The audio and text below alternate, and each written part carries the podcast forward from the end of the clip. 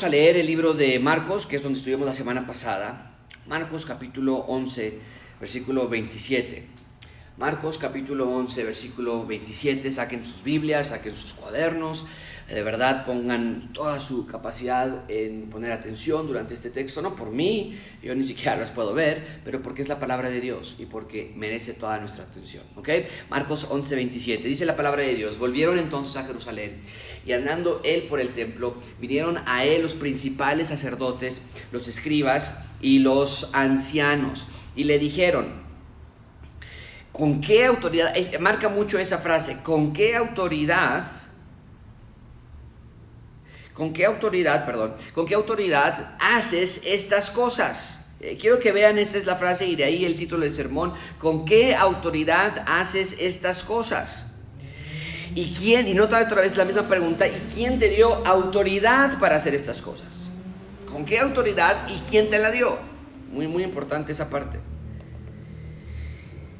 Eh, versículo 30, perdón, versículo 29. Jesús respondiendo les dijo, os haré yo también una pregunta, respondedme y os diré con qué autoridad.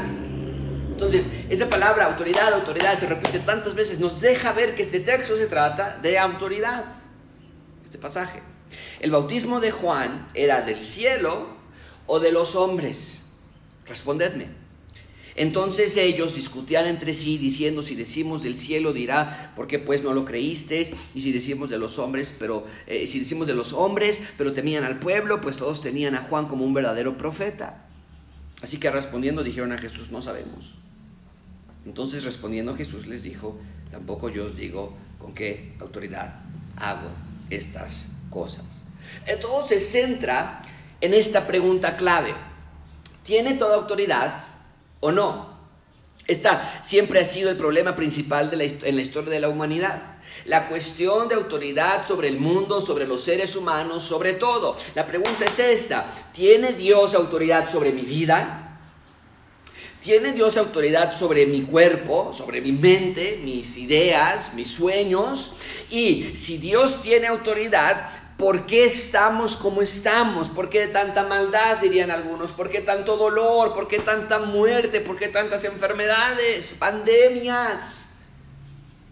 ¿Por qué Dios permite las guerras si Él tiene toda autoridad? ¿Por qué Dios permite los terremotos? ¿Por qué si Dios existe, por qué hace esto o aquello? Es por eso que en los últimos siglos ha comenzado a formarse la idea, mucho cuidado con esto, de que Dios sí existe, que, que sí en un grado u otro supervisó la creación, pero que nos ha dejado solos en el universo. Por eso estamos como estamos, guerras, pandemias, enfermedades, demás. Estamos expensas de nuestras propias decisiones, tenemos el control del mundo. Pero eso no resuelve la pregunta inicial. ¿Tiene Dios o no tiene Dios toda autoridad? Y es una pregunta que no tiene manera de evadir la respuesta. Porque tienes que concluir que Dios o no tiene autoridad alguna o que Dios tiene toda autoridad, porque alguien tiene que concentrar toda la autoridad, ya sea que el ser humano lleve toda la responsabilidad de la autoridad o bien Dios centraliza toda la autoridad. Pero tiene que ser una de las dos. Y desde esa perspectiva, si Dios tiene toda la autoridad, entonces sus palabras son total autoridad, sus, sus hechos, obras, promesas, mandatos tienen toda autoridad. Y si Jesús es quien dice ser, entonces Él tiene toda autoridad también. Porque esto es algo que tienes que entender muy bien. Nadie jamás ha visto a Dios. Nadie nunca ha visto a Dios. Por lo menos así lo dice Juan 1.18. A Dios nadie le vio jamás.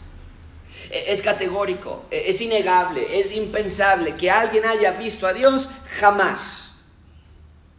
Entonces, por eso mucho cuidado a aquellas personas que claman haber visto a Dios y vi en un sueño que Él me dijo. No, nos dice el texto, nadie ha visto a Dios.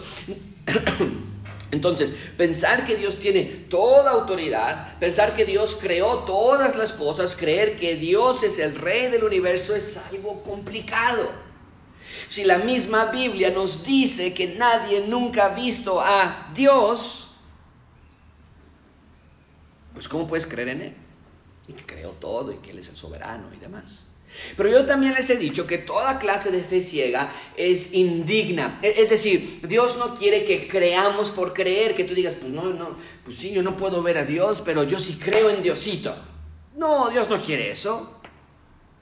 Sino que Dios nos dio los aspectos necesarios, no nada más para que creamos en Él, sino para que le conozcamos. La pregunta debe ser entonces, ¿cómo puedo creer y conocer a alguien a quien no podemos ver? Y hay dos respuestas a esa pregunta, una que nos da el Antiguo Testamento y otra que nos da el Nuevo Testamento y que finalmente vamos a ver que las dos son una sola respuesta. Pero es importante estudiarlo, porque si Dios tiene autoridad en los cielos y en la tierra, entonces de alguna manera tiene que hacerse conocer para que luego entonces se pueda creer en Él. Eh, mucha atención con esto, amigos. En el Antiguo Testamento, Dios se daba a conocer por medio de varias herramientas. Lo voy a poner en la pantalla y quiero que lo veas muy bien. En el Antiguo Testamento, ¿ok? No se, no se me pierdan, están ahí en casa, está el gato, está el perrito, está ahí en la ventana y se te antoja el desayuno, pero mucha atención con esto. En el Antiguo Testamento, Dios dio varias herramientas para que la persona no nada más crea cognitivamente que está en Él, abstractamente, sino para que también objetivamente puedan conocerlo. ¿Cómo podía conocer a Dios en el Antiguo Testamento, está en la pantalla. Los judíos veían a Dios, conocían a Dios a través de estos símbolos, animales, pueblos, eh, perdón, templo, sacerdote y palabras.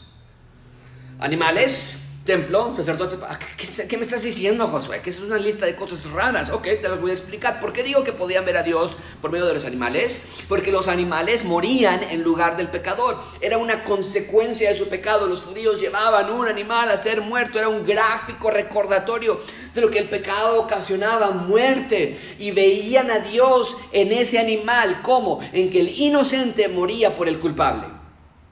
Bueno, está ahí en el, en el en, la pantalla que también era por medio del templo. ¿Cómo es que veían a Dios en el templo, Josué? Bueno, porque el templo, se los he explicado ya en un par de semanas, era el lugar de reunión entre Dios y los hombres, el punto intermedio donde Dios llegaba, la, los cielos se juntaban con la tierra. Allí se llevaba a cabo toda clase de eventos religiosos. El templo para todo judío era, era, era, el templo era todo para el judío. En el templo estaba la presencia de Dios y el lugar santísimo era el lugar donde la presencia de Dios se derramaba enfrente de ellos. También dice el texto que el sacerdote, o perdón, dice en la pantalla que puse, el sacerdote era, era una manera en la que veían a Dios. ¿Cómo? ¿Cómo veían a Dios por medio de un sacerdote, Josué? ¿Por qué? Porque el sacerdote era el intermediario entre los hombres y Dios. Era el encargado de llevar al pueblo el conocimiento de Dios, era el encargado de llevar a cabo el sacrificio de los animales. El sumo sacerdote, mucha atención con esto, el sumo sacerdote era la figura de Dios en la tierra. Y dice en la pantalla que les puse las herramientas que el Antiguo Testamento ocupaba para que conocieran en Dios. Es decir, no nada más era, hey, eh, eh, judíos, crean en Dios porque sí. No, espérame. ¿Cuáles son las herramientas? Y les daba animales, y les daba templo, y les daba sacerdote, y dice que les daba palabras. Dios dio palabras. Y esas palabras se escribían, es lo que tenemos en el Antiguo Testamento. Cuando Dios hablaba a alguno de sus siervos, profetas, mensajeros enviados, sus palabras quedaban escritas y mostraban a Dios. Sus palabras reflejaban la naturaleza de Dios. Bien, mucha atención con esto. Entonces, aunque nadie nunca jamás ha visto a Dios, como ya nos dijo Juan 1.18, evidentemente por medio de ciertas herramientas que Dios ha provisto, es posible que las personas no nada más crean en Dios, sino que también le conozcan. Ahora, llegamos al Nuevo Testamento y la manera de conocer a Dios no cambia. Vas a decir, ¿cómo que no cambia? Si Jesús fue a a, tumbar a los, a, los, a los, cambistas, no quería que los animales, ¿cómo que no cambia? Si los religiosos no querían creer en Dios, ¿cómo que no cambia? Sí, mucha atención con esto. Seguimos conociendo a Dios por las mismas herramientas. Pero, y, aquí es donde entra todo lo que hemos estado estudiando, vemos que aunque en el Nuevo Testamento seguimos teniendo las mismas herramientas, las vemos ahora desde una perspectiva diferente. Vemos que las herramientas que Dios ocupó en el Antiguo Testamento para darse a conocer eran realmente una flecha, una línea que apuntaba hacia la persona de Jesús. Vas a decir, José, no entiendo esto. Ok, te lo voy a poner de manera gráfica.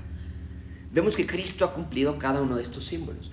Y chicos, por favor, pongan esto durante todo el transcurso, no, no, lo quiten hasta que caemos cada uno de los, de los cuadros, ¿ok? Vamos a tardar un, un ratito, pero quiero que lo vean en sus casas. Y déjenlo ahí en la pantalla completa. Vemos que en el Antiguo Testamento, se los acabo yo de poner, lo pueden ver ustedes en la pantalla, no me están viendo a mí, pero en la pantalla ven la columna del Antiguo Testamento, los animales, templo, sacerdote y palabras. Ahora llegamos al Nuevo Testamento y vemos que cada uno de esos, de esos eh, recuadros apuntaba hacia Jesús. ¿Cómo? Bueno, vélo conmigo, está en la pantalla. Animales. ¿Cómo es que los animales, en el Antiguo Testamento mataban a los animales y eso hacía una referencia a un a una, sacrificio inocente? Ahora Jesús dice en Juan 1.29, yo soy el Cordero de Dios o perdón, Juan el Bautista está diciendo, ahí aquí el Cordero de Dios que quita el pecado del mundo. Ahí, ahí está, cada animal del Antiguo Testamento apuntaba hacia el sacrificio por nuestros pecados. El templo, yo les dije que el templo era el punto de reunión y en el Antiguo Testamento les enseñaba que ahí estaba la presencia de Dios. Bien lo que Cristo dice en Juan 2.19, destruyan este templo, yo lo levantaré en tres días. Yo soy el nuevo templo, lo vimos la semana pasada. El, sacerdote, por ejemplo, el sacerdote era el intermediario entre Dios y los hombres, era la figura de Dios en la tierra, es lo que yo les dije hace un minuto. Vean ahora cómo Jesús dice, por tanto, teniendo un gran sumo sacerdote que traspasó los cielos, Jesús, el Hijo de Dios, es nuestro sumo sacerdote retengamos nuestra profesión. Y, en cuanto a palabras, vean eso, yo les dije que las palabras escribían y las palabras eran la manera en que Dios se hacía conocer. Vean ahora lo que dice Jesús, yo no he hablado por mi propia cuenta, el Padre que me envió, Él me dio mandamiento de lo que he de decir. son sus palabras. ¿Quieren conocer a Dios? Se las estoy dando a ustedes. Y de lo que he de hablar, dice el Señor Jesucristo. Gracias chicos, ahora sí podemos quitar el recuadro. Pero quiero que vean en que Jesús entonces revela a Dios. De tal modo que aunque nadie nunca ha visto al Dios Padre, el templo, el sacerdote, los sacrificios animales, sus palabras le daban a conocer. Y luego, de una manera todavía más plena, más grande, más perfecta, Jesús cumple su función de revelar a Dios. Y por lo tanto Jesús se atreve a decir estas palabras en Juan 14, 7. Si me conocen, Wow, ok, ok. ¿Qué pasa, Jesús? Si te conocemos a ti, que si me conocen, también a mi Padre conoceríais. Y desde ahora le conocen y le habéis, esa parte me encanta, le habéis visto. Bueno, en Juan 1.18 nos dice, nadie nunca ha visto a Dios. Y aquí Jesús dice, ya lo han visto. Wow, Jesús está diciendo entonces que al ver a Jesús, Estás viendo a Dios. Nadie ha visto a Dios de manera directa, pero a través de Jesús entonces puedes ver a Dios. En otras palabras, la única manera de conocer y ver a Dios es mediante ver y conocer a quién? Al Señor Jesús. Y por lo tanto hoy eh, tenemos que llegar a la conclusión de que no hay varios dioses, uno en el Antiguo Testamento y uno en el Nuevo Testamento, sino que tenemos que entender que Jesús y Dios son uno. Eh, fíjate lo que yo encontré estudiando este texto. En el Antiguo Testamento ya había quedado que Dios es un solo Dios. Dios lo dijo así en Deuteronomio 6.4. Oye Israel, Jehová nuestro Dios, Jehová uno es. Entonces, no podemos tener a dos dioses. Esa era la calificación principal de Dios. Es un Dios, nada más uno. No hay manera de explicarlo de otra manera. No hay, no hay forma de decir que hay varios dioses. ¿Ok? Bueno, pero eso es lo interesante. Pablo confirma el Nuevo Testamento, mucha atención con esto. El Nuevo Testamento, Pablo confirma lo que Moisés había ya declarado en Deuteronomio. Y Pablo lo dice así en Efesios 4, 5 y 6. Hay un Señor, hay una fe, hay un bautismo, hay un Dios y Padre de todos. Es lo que Deuteronomio nos había dicho. Oye Israel, Jehová nuestro Dios, Jehová uno es. Y aquí Pablo está diciendo, hay un Dios y Padre de todos, el cual es sobre todos y por todos y en todos. Pero fíjate de nuevo, el versículo 5 es un Señor. Cuando dice Señor está haciendo referencia a Cristo. Está diciendo, es un Señor, es un Dios sobre todos y en todos, es un Padre. Entonces, un Señor es un Dios, es el mismo Dios, Jesús, y Dios es Dios. Lo que se dijo en Deuteronomio se afirma en Efesios. Y Pablo dice que es sobre todos y por todos y en todos. Y esto nos habla de autoridad. Esto nos está dejando claro que Dios sí tiene toda autoridad. Y, aún más, esto quiere decir que Jesús también tiene toda autoridad porque Jesús y Dios son uno. Y, ese es el asunto que vamos a estudiar en este texto, una larga introducción para decirte que Jesús no está loco al decir que Él tiene toda autoridad y llegar al templo a hacer lo que hizo la semana pasada. Jesús tiene control absoluto del cielo y la tierra y como manera de contexto hemos estado viendo la semana, estamos en la última vida, en la última semana de vida del Señor Jesucristo en la tierra. Ya vimos que el Jesús entró el lunes a Jerusalén en su entrada triunfal, vimos que esas masas eran efímeras. La semana, la semana pasada vimos que un martes Jesús regresó al templo y vimos que de manera muy gráfica y literal anunció que el templo era obsoleto, era como un árbol lleno de hojas, de fruto, pero sin fruto. Y el momento había llegado para reemplazar ese edificio con el verdadero, eterno y mejor templo Jesús. Lo vimos la semana pasada, pero hoy, hoy es miércoles. El viernes ya está por llegar y sabemos que va a ser crucificado el viernes. Pero el punto es que hoy Jesús va a lidiar con el tema de autoridad. De eso se trata este pasaje. Dios quiere que veamos que Jesús tiene absoluta y suprema autoridad en los cielos y en la tierra. Jesús ha demostrado su autoridad sobre todas las cosas. Lo hemos visto con milagros, con sus palabras, con sus actos, pero en este texto en particular, Jesús va a ser confrontado por sus enemigos y, Él los va a confrontar a ellos con su autoridad. Y de manera de aplicación, te lo digo de una vez a ti, que de la manera, de la misma manera que Jesús los va a confrontar a ellos, te va a confrontar a ti también. Ahí en tu casa, ahí en tu sala, en tu comedor, en tu teléfono, donde sea que estés. Porque muchas veces, no con nuestras pocas, pero sí con nuestras vidas, le preguntamos a Dios, ¿con qué autoridad haces estas cosas? ¿Por qué me enfermo? ¿Por qué no tengo?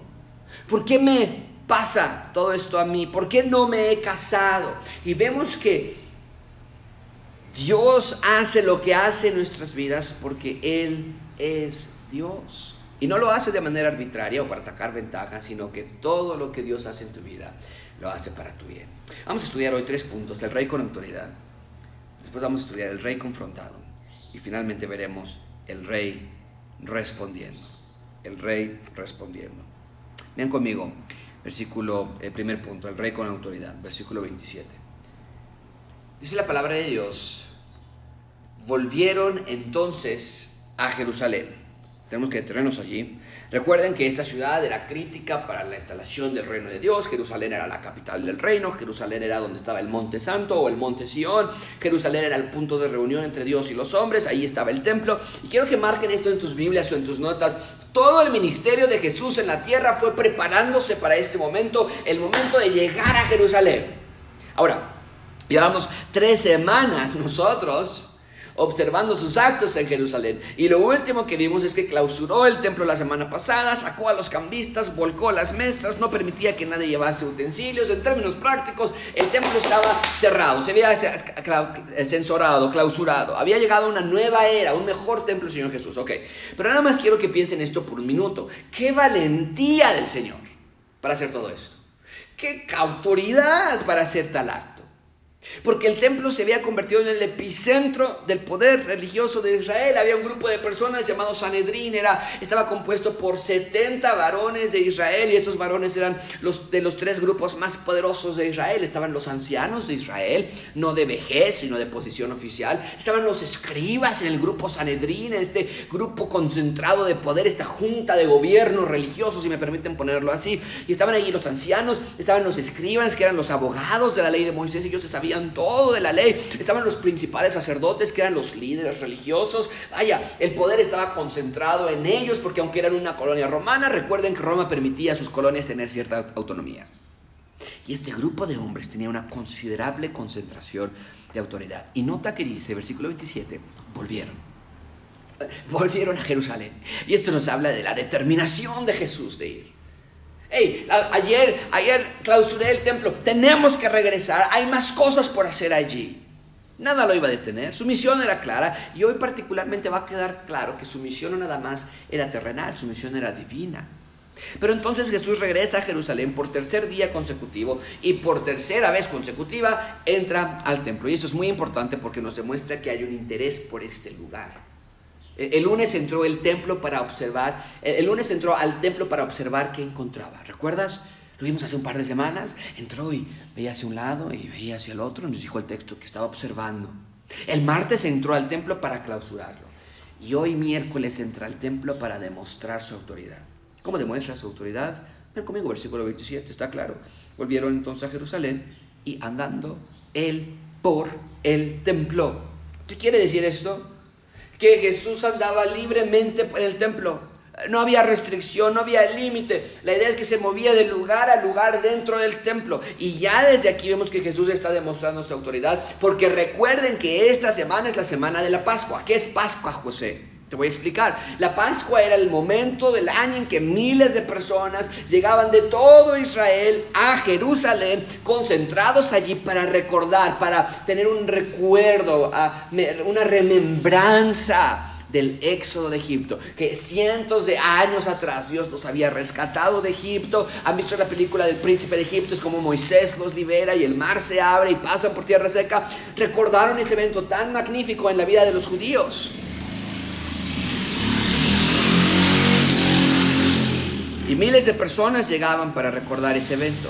La fiesta de la Pascua era una fiesta que se celebraba una vez por año,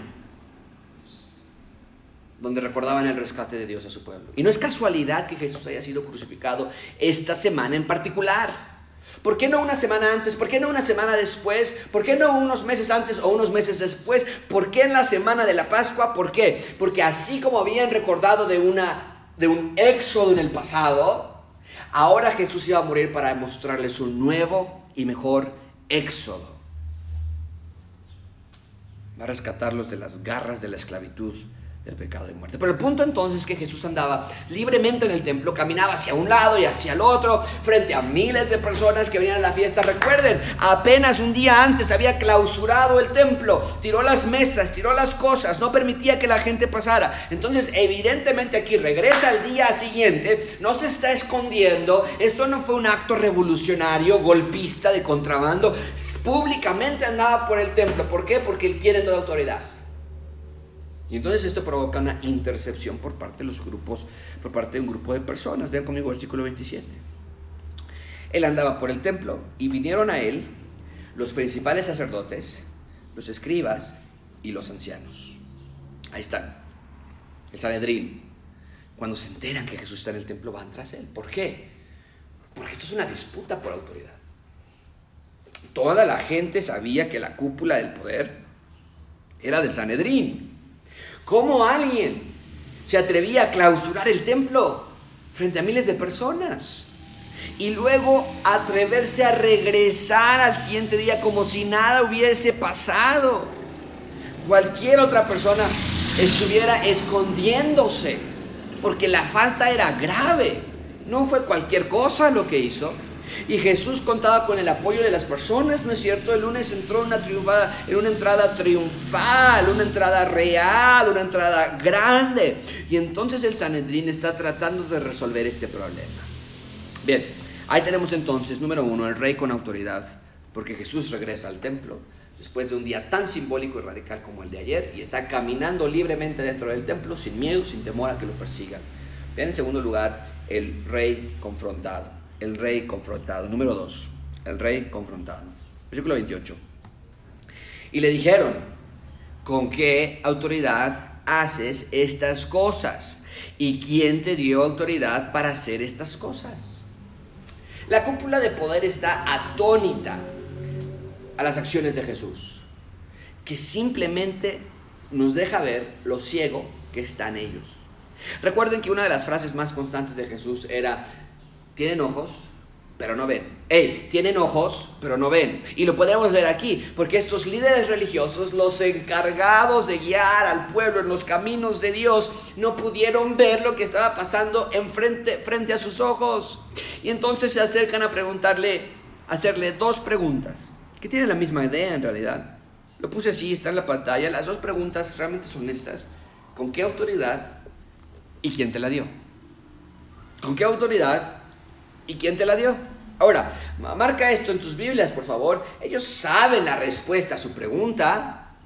No es que realmente están yendo tras una, divina, una revelación divina. sino que vemos que sus corazones se han endurecido, que más que preguntar a Jesús por respuestas, ellos quieren tenderle una trampa. Recuerden lo que estudiamos la semana pasada. Después de cerrar el templo, los líderes religiosos de Israel tenían solamente una meta en mente. ¿Cuál era? Versículo 18. Lo vimos la semana pasada. Cuando lo oyeron los principales sacerdotes y los escribas, buscaban cómo matarle, porque le tenían miedo por cuanto todo el pueblo estaba admirado de su doctrina. El punto era ese. El Sanedrín tenía una única meta, matarlo. Matar a Jesús. Eh, ¿Te das cuenta, amigo, amiga? Déjame hablarte aquí un segundito. Por favor, atención. Los pecados se cometen antes de ser llevados a cabo. Eso es algo increíble, ¿verdad? ¿Lo has pensado así? Tu pecado, mi pecado se comete antes de ser llevado a cabo. El problema no es que tramaron una trampa para ver cómo crucificar a Jesús el viernes. El problema es que ellos ya lo habían matado en su corazón. Ya lo habían matado desde antes. ¿Te das cuenta de eso? ¿No es lo que el Señor nos dijo? Que aquella persona que se ha enojado con su hermano ya ha cometido acto de asesinato. Aquella persona que está lujuriando tras una mujer ya ha cometido acto de adulterio. El pecado se comete antes de ser llevado a cabo. Y déjame darte una pequeña aplicación aquí para ti. Mucho cuidado con tu corazón. Amigo, esposo que nos ves, mucho cuidado con tus ojos. Lo que ven. Mucho cuidado con la rabia que guardas en tu corazón. Mucho cuidado con el rencor y lo que está produciendo en ti. Tal vez hay algunos que están escuchándonos y viéndonos esta mañana que están guardando en su corazón un sinfín de pecados, odio, lujuria, malos pensamientos, rencor, resentimiento. Y tú piensas, es inofensivo, nadie lo sabe, nadie lo ve.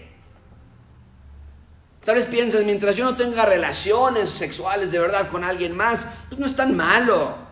Nada más lo estoy viendo en mis dispositivos. O lo estoy pensando o me lo estoy imaginando.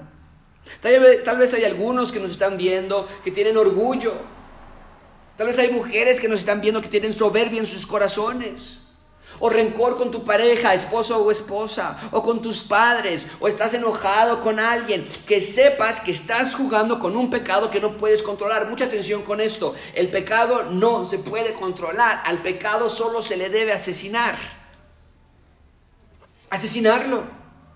Es decir, sacarlo de fondo, destruirlo, arrepentirte e ir al lado opuesto, porque es lo que vemos exactamente en el corazón de este grupo de religiosos, que el pecado los había envenenado, poseído, tomado por completo. Eso es lo que hace el pecado en tu corazón, lo petrifica y lo pone en estado de putrefacción.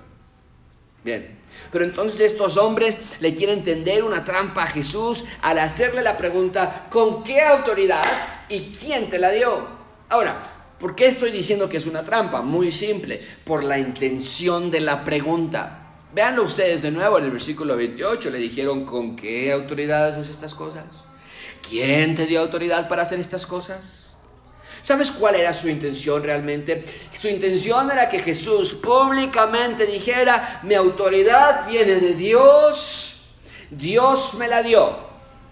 Porque este grupo de hombres sabía que Jesús ya había dicho eso anteriormente. Ellos sabían cuál era la respuesta. Pero si lograban que Jesús lo dijera en público, entonces tendrían pruebas de que estaba cometiendo un delito muy grave. ¿Por qué? Porque decir esas cosas, que Dios me dio autoridad, pues en efecto es un gran pecado y era muy penado.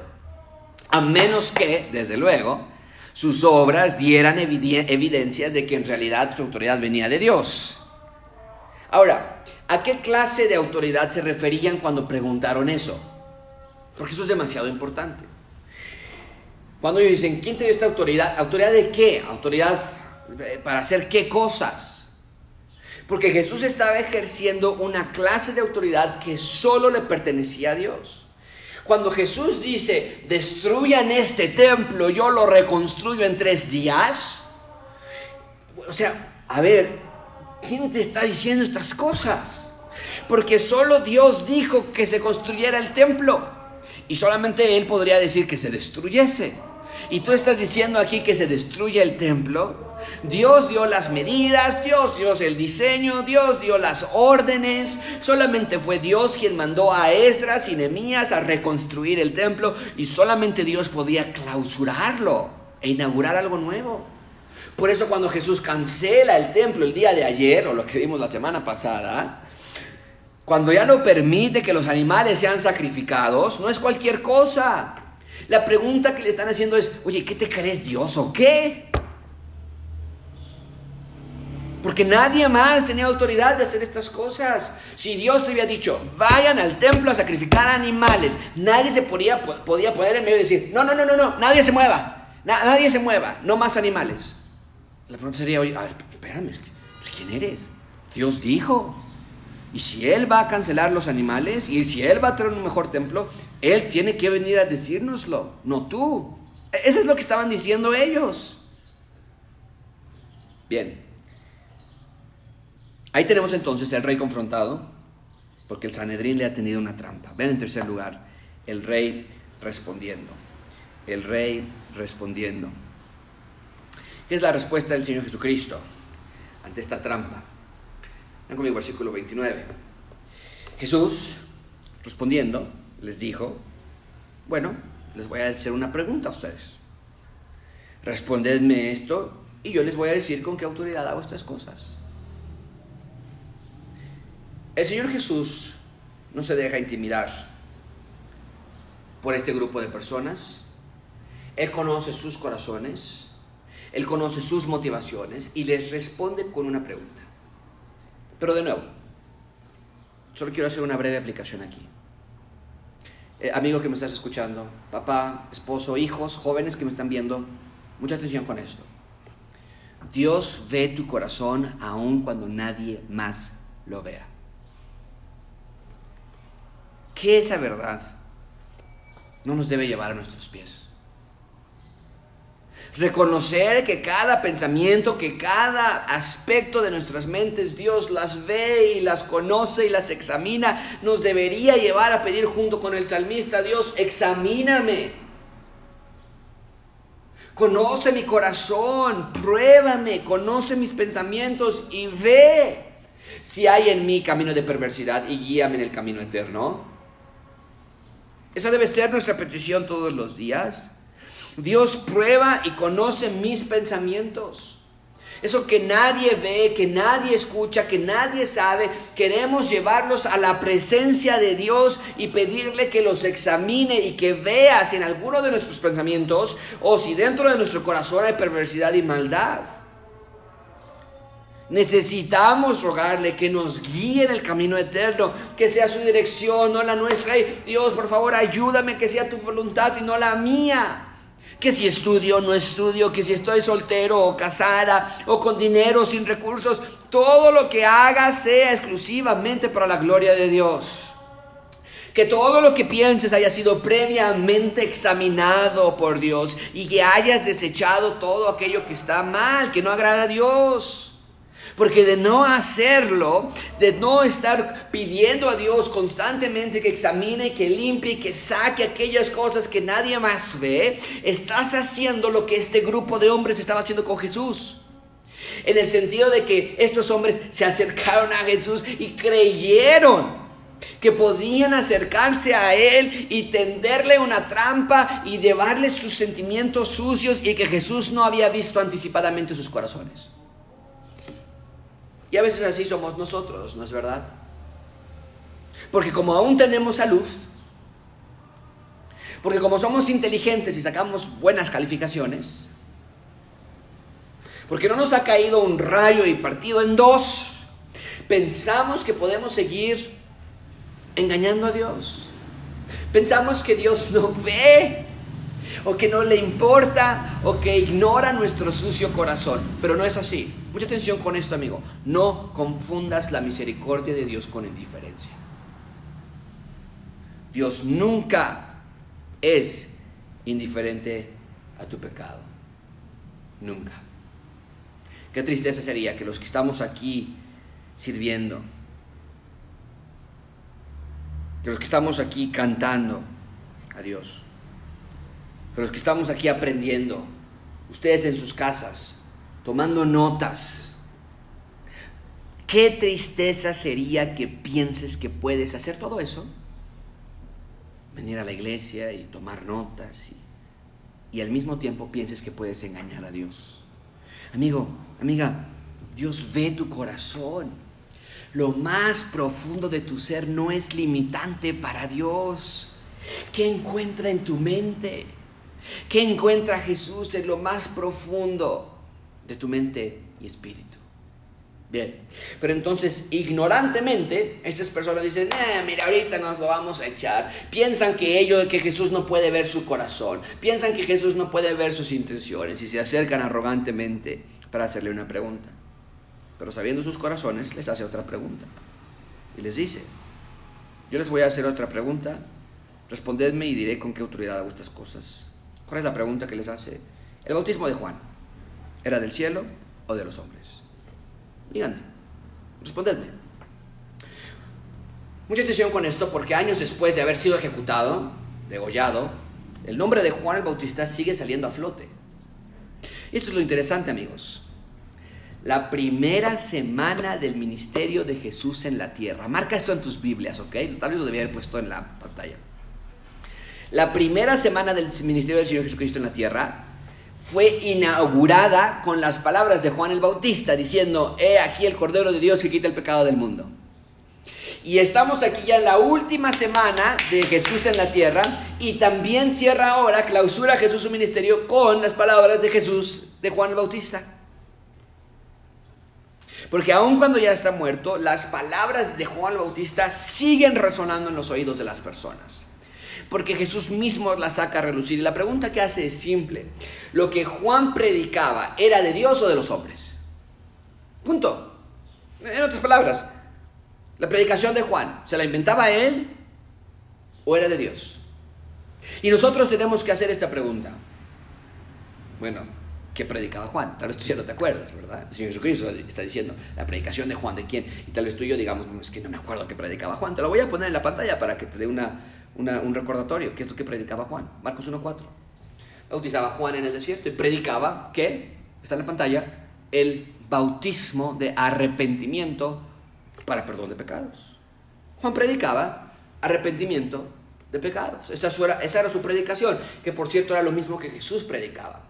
El reino se ha acercado, arrepentíos, creed en el Evangelio. Entonces, cuando los líderes religiosos se acercan a Jesús para tratar de tenderle una trampa, Jesús los confronta con el núcleo de su ministerio. Hey, ¿qué piensan ustedes del arrepentimiento de pecados? Y quiero que vean que esta pregunta no nada más es una contrapregunta. Jesús no es un filósofo que está tratando de jugar con la mente de las personas. Jesús literalmente les está preguntando si el punto central de su ministerio, es decir, arrepentimiento de pecados, hey, religiosos, ese punto de arrepentimiento de pecados, ¿es de Dios o es de los hombres? Lo que Jesús está diciendo es arrepentirse de los pecados como Juan predicaba y como yo predico. A ver, ¿es mandado por Dios o es mandado por los hombres? ¿Qué me dicen? Es lo que está en juego allí. Arrepentimiento de pecados.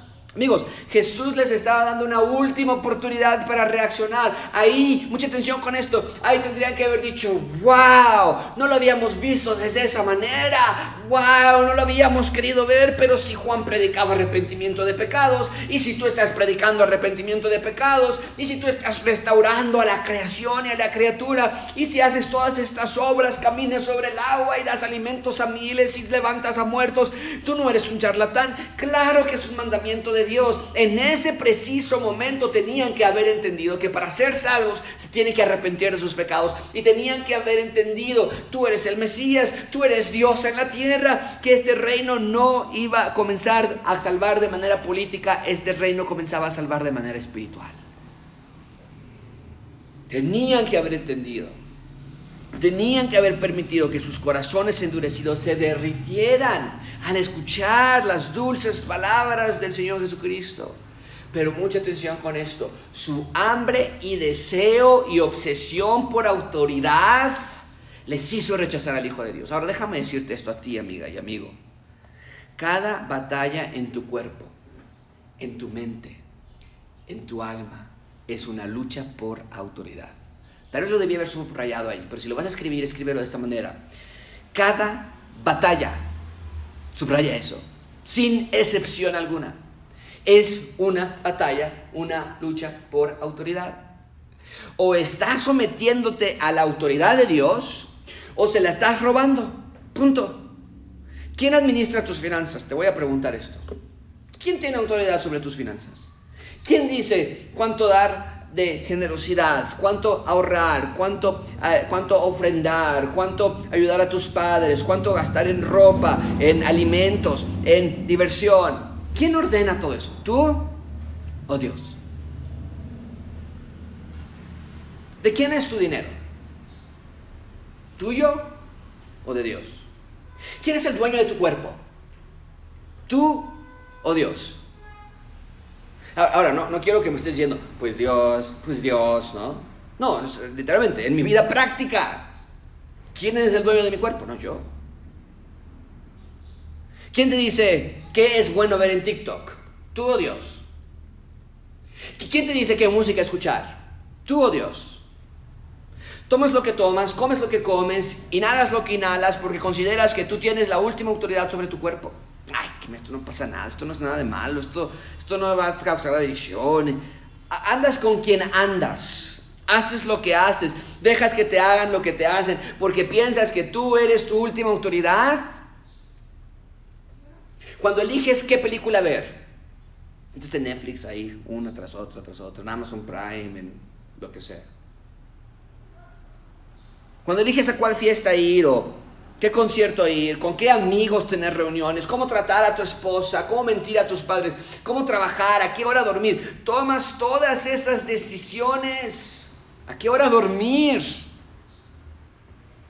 Reconociendo que tú tienes toda autoridad.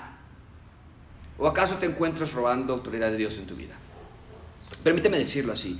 El ciudadano del reino de Dios renuncia totalmente a su propia autoridad y elige a Dios como su único rey. ¿Es esto verdad en tu vida? Querido amigo, amiga, tu cuerpo no es tu cuerpo. Si eres ciudadano del reino de Dios, el cuerpo de tu novia no es tuyo.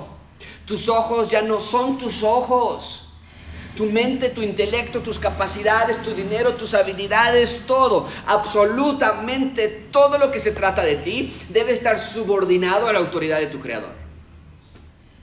Amigos, cuando Jesús les pregunta a estos religiosos si el bautismo de Juan era de Dios, les está dando una última oportunidad para reaccionar, para corregir rumbo, para arrepentirse de pecados. Era solamente cuestión de reconocer que el bautismo de Juan era de Dios, era todo lo que tenían que hacer. Y si reconocían, no, sí, Jesús, el, el, bautismo de Juan era de Dios, no era de hombres. Si reconocían eso, entonces tendrían que haberse arrepentido de sus pecados, porque el bautismo de Juan era arrepentimiento de pecados. Pero su ego pudo más, su orgullo quiso más, su pecado reinó más, su deseo por autoridad ganó. Gracias abundante, que esta no sea la manera en la que te describen. Quiero que tu ego no pueda más que el Espíritu de Dios. Que en este mismo momento te arrepientas de pecados, porque Dios te está haciendo la mismísima pregunta a ti. ¿El bautismo de Juan era de Dios o de los hombres? ¿La predicación de arrepentirse de pecados es de Dios o no? Y si tu respuesta es sí, no, sí, es de Dios, la pregunta entonces es, ¿dónde están los frutos de tu arrepentimiento? Bien, Jesús les hace esta pregunta también. Vean la manera en que ellos solucionan este aprieto en el que se metieron. Tendrían que haber dicho, sí, es de Dios y sí me arrepiento. ¿Qué responden en su lugar, en lugar de eso? Versículo 31. Entonces ellos discutían entre sí diciendo, si decimos del cielo, efectivamente, ¿verdad? ¿Por qué no lo creímos? No lo habían creído. Pero si decimos de los hombres, no podemos decir eso. La gente nos va a apedrear. Si decimos que Juan el Bautista no era un enviado de Dios, nos va a apedrear. Vamos a perder autoridad. ¿Por qué? Porque temían al pueblo. Pues todos tenían a Juan como un verdadero profeta. No saben qué hacer. se dan cuenta de lo difícil que está su, situación. Si esperaban exponer a Jesús con las multitudes, les salió muy, muy mal su plan. No saben qué decir. Saben que si dicen que el mensaje de Juan el Bautista era de Dios, pues entonces ¿por qué no se arrepintieron de sus pecados? ¿Y por qué persiguen a Jesús si Jesús está predicando lo mismo? Pero si dicen que no es de Dios, entonces se van a echar encima miles y miles de personas que estaban presentes allí, porque todo el pueblo consideraba a Juan el Bautista como un profeta de Dios. Entonces, en lugar de ceder a Dios, vean lo que hace en el versículo 33. Así que respondiendo dijeron, mira nada más, no sabemos. No, sabemos. ¿De verdad no saben? Eso me suena muy parecido cuando las personas dicen, yo no sé si hay un Dios. ¿De verdad? ¿De verdad? ¿Y, de verdad crees que de la nada apareció un cuerpo así como este? Tan perfecto. Que cada organismo, cada parte de nuestro cuerpo funciona de una manera impensable y que en muchos casos ni siquiera sabemos cómo funciona. ¿De verdad crees que los cielos y la belleza y, y los océanos y el mar aparecieron así nada más de una explosión? No, no es que no sepamos, es que no queremos. Y dice el texto en el versículo 33, no sabemos, y entonces respondió Jesús, les dijo, tampoco yo les voy a decir con qué autoridad hago estas cosas. ¿Sabes qué veo en este versículo? Hipocresía, dureza de corazón, maldad. Estuvieron tan cerca del Salvador y al mismo tiempo sus corazones estuvieron tan lejos de Él. Prefirieron quedarse callados antes que aceptar el mensaje de arrepentimiento de pecados. Prefirieron muerte antes que vida, obscuridad antes que luz. Pensando que protegían la integridad religiosa, perdieron la entrada al reino de Dios. Y simplemente rechazan responder. Hay mucha atención con lo que hace Jesús entonces. Jesús no les responde. ¿Por qué? Ah, por venganza, ¿verdad? Ah, pues ustedes no me dicen, yo tampoco les digo. No, no les responde por una razón muy simple. Dios no da más luz al corazón que ama las tinieblas. ¡Wow! ¿Notaste eso? Ahora no nos debe sorprender porque ya lo había hecho anteriormente. Cuando los fariseos lo acusaron de estar en asociación con Belcebú, con el demonio, Jesús ya no predicaba en público, Jesús predicaba con parábolas. Pero aquí lo vuelve a hacer una última vez. Ellos preguntaron, ¿quién te da esta autoridad? Pero no se quisieron arrepentir al rey. Y sin arrepentimiento no puede haber perdón de pecados. Amigo, déjame hacerte esta pregunta. ¿Estás teniendo bendiciones en tu vida? ¿O estás deteniendo bendiciones por falta de arrepentimiento de pecados? Considera tu corazón, amigo. Examina tu vida. Como concluimos este sermón, Permíteme mencionar esta realidad. En el principio, mucha atención con esto, creó Dios los cielos y la tierra, ¿no es cierto? Y Dios creó al hombre y a la mujer a imagen y semejanza de Dios. Bien, mucha atención con esto.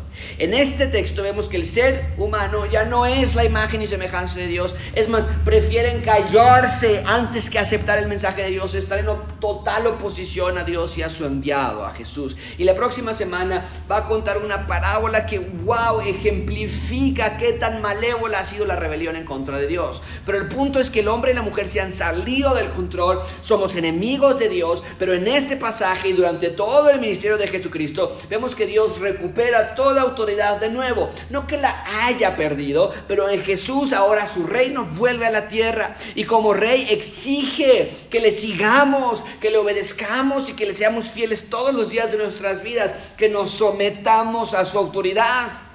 ¿Qué tanto nos cuesta eso, no es cierto? Pero ¿por qué? Replicamos constantemente.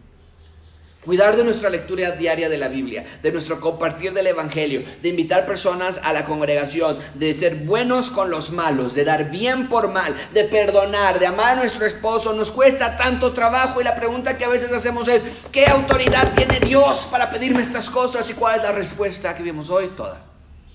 Absolutamente toda autoridad.